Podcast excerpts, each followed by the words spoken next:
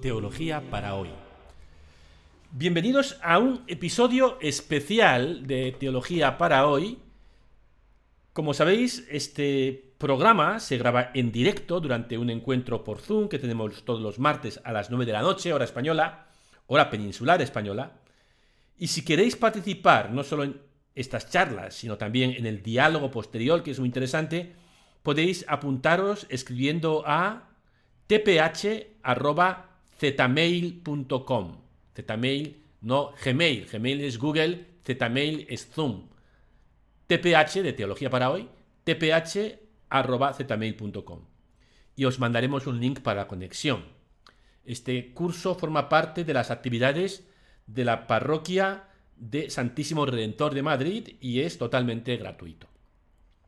Bien, pues esta semana el grupo que nos reunimos todos los martes hemos decidido interrumpir nuestro comentario del credo para dedicar una sesión a comentar el sínodo de la sinodalidad.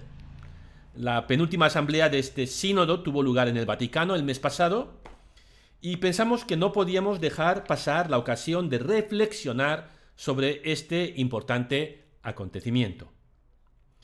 Para poner en contexto este sínodo sobre la sinodalidad, debemos remontarnos al Concilio Vaticano II, el acontecimiento más importante en la Iglesia Católica en los últimos 500 años.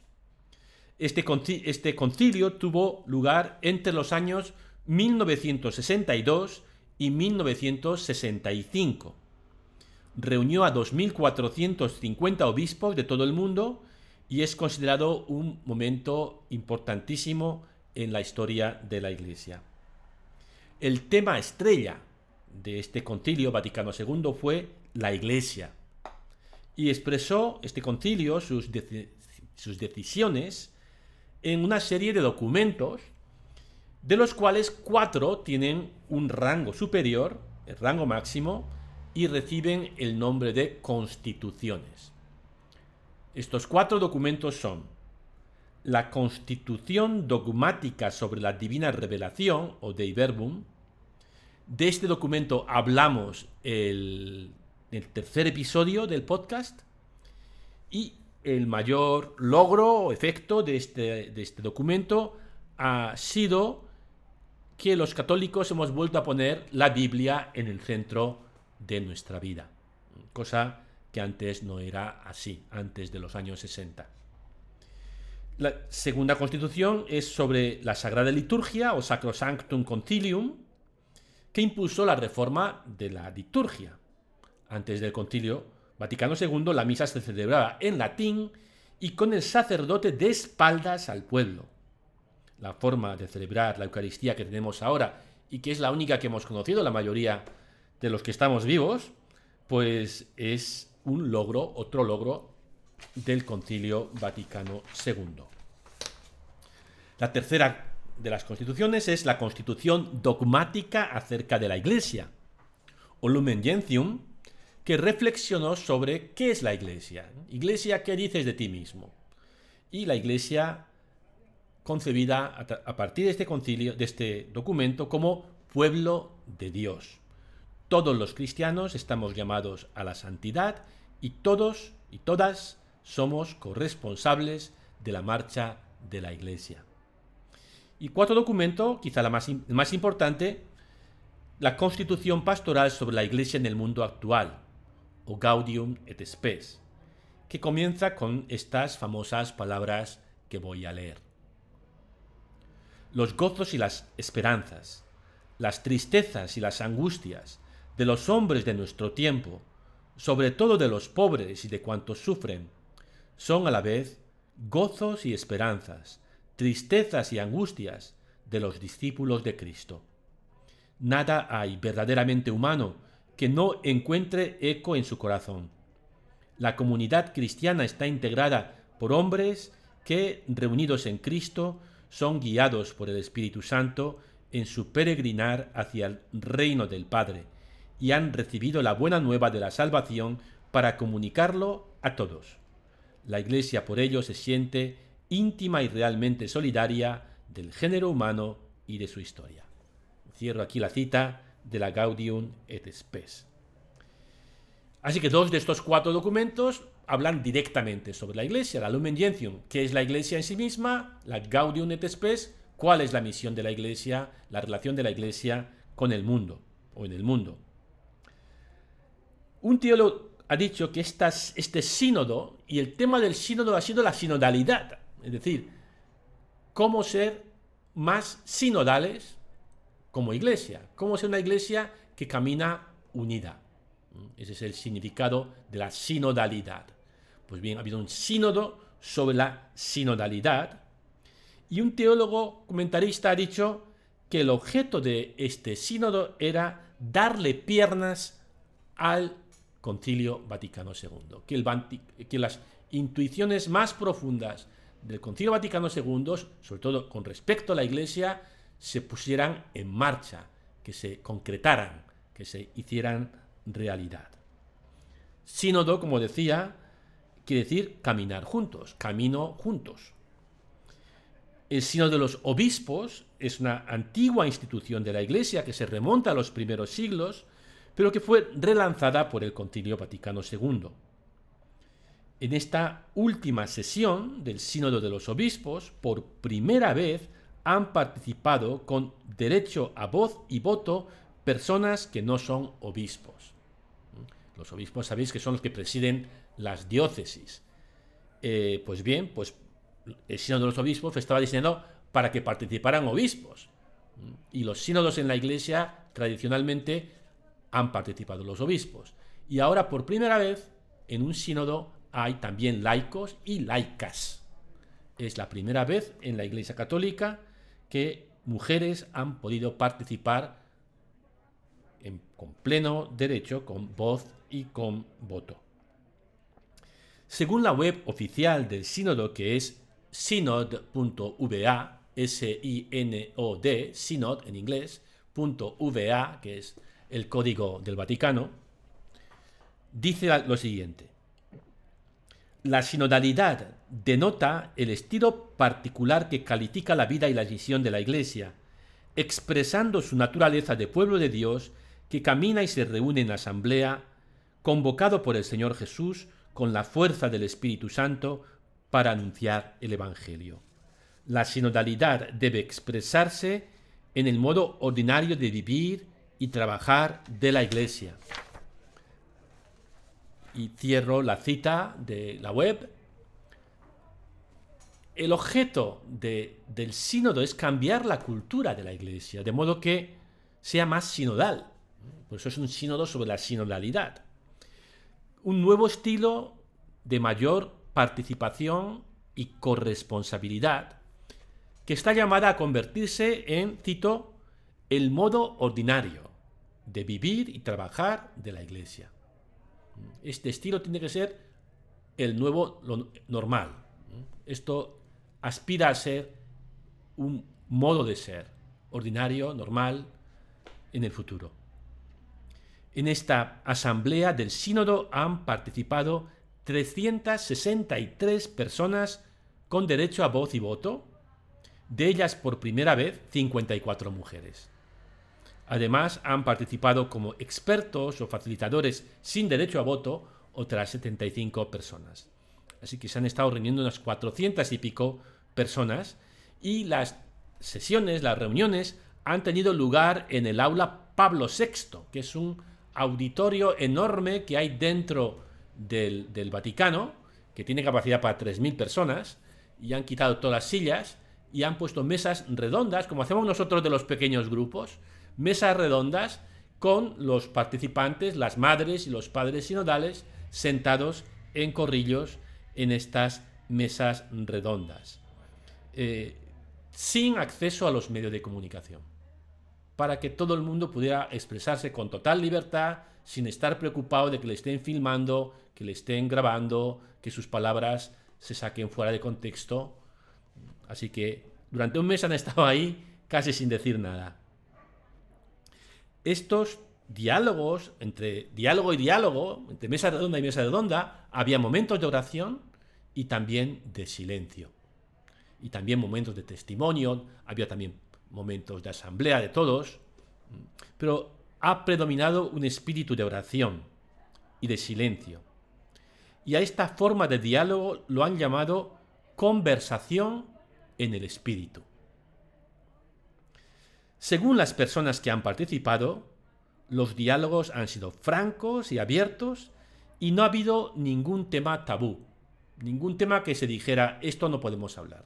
Todo ha estado encima de la mesa y la gente que ha participado ha podido expresarse con total libertad.